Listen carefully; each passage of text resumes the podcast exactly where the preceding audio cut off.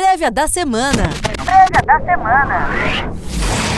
Olá, investidores! Sejam muito bem-vindos a mais uma prévia da semana. Eu sou Eduardo Puccioni, editor da Mover, e vou contar os principais eventos em que você deve prestar atenção na semana que vem.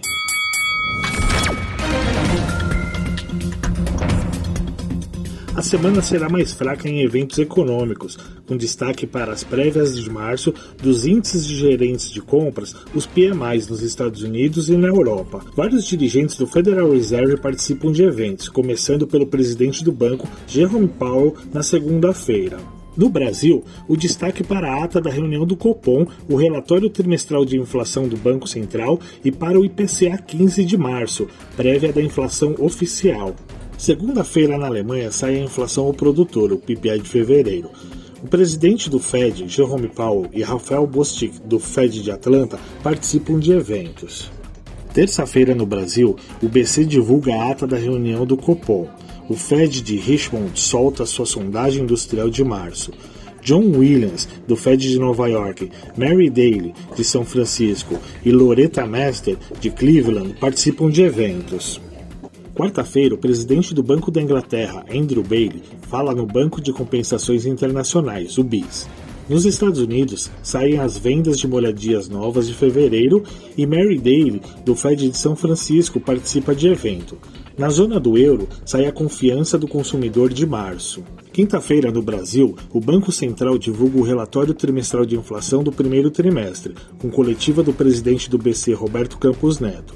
No exterior, saem as prévias de março dos PMIs da indústria e de serviços da Europa e dos Estados Unidos.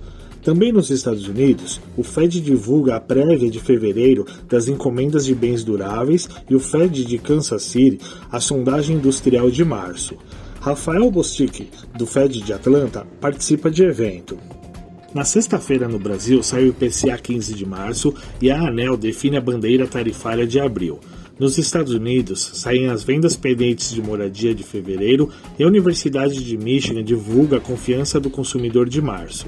Mary Daly, do Fed de São Francisco, e John Williams, do Fed de Nova York, participam de eventos. Sem data fixa, saem na China os lucros corporativos de fevereiro e no Brasil a arrecadação federal também de fevereiro. Na agenda corporativa, destaque para balanços de empresas como JBS, Unidas, Eneva, Copel, Iven, Vibra Energia, HAP Vida, Localweb, Cogna, Ser Educacional e Sabesp. Entre os destaques da rádio, fique de olho em José Márcio Camargo, economista-chefe da Genial Investimentos, Otaviano Canuto, economista e ex-vice-presidente do Banco Mundial, André Perfeito, economista-chefe da Necton, e Bernardo Gomes, diretor-presidente e sócio fundador da Sinqia. Mas a agenda não para por aí. Chamo agora o editor de política da Mover, Leopoldo Vieira, que traz os destaques de Brasília. Fala, Leopoldo! Olá, bom dia. Sou Leopoldo Vieira, analista da Mover e do Scoop e trago os destaques da política, direto de Brasília.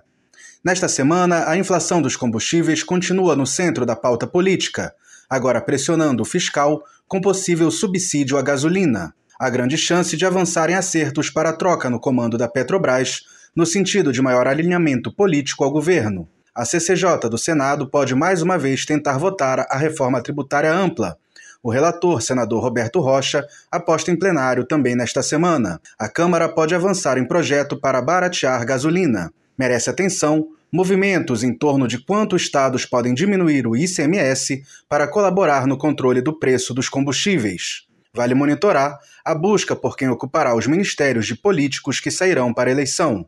No radar, pesquisas para 2022, Geraldo Alckmin no PSB, Eduardo Leite no PSD, articulações de presidenciáveis na antessala do fechamento da janela partidária em 2 de abril, repercussões do pacote de bondades pró-crescimento do governo e visões do mercado sobre o xadrez eleitoral. Da semana.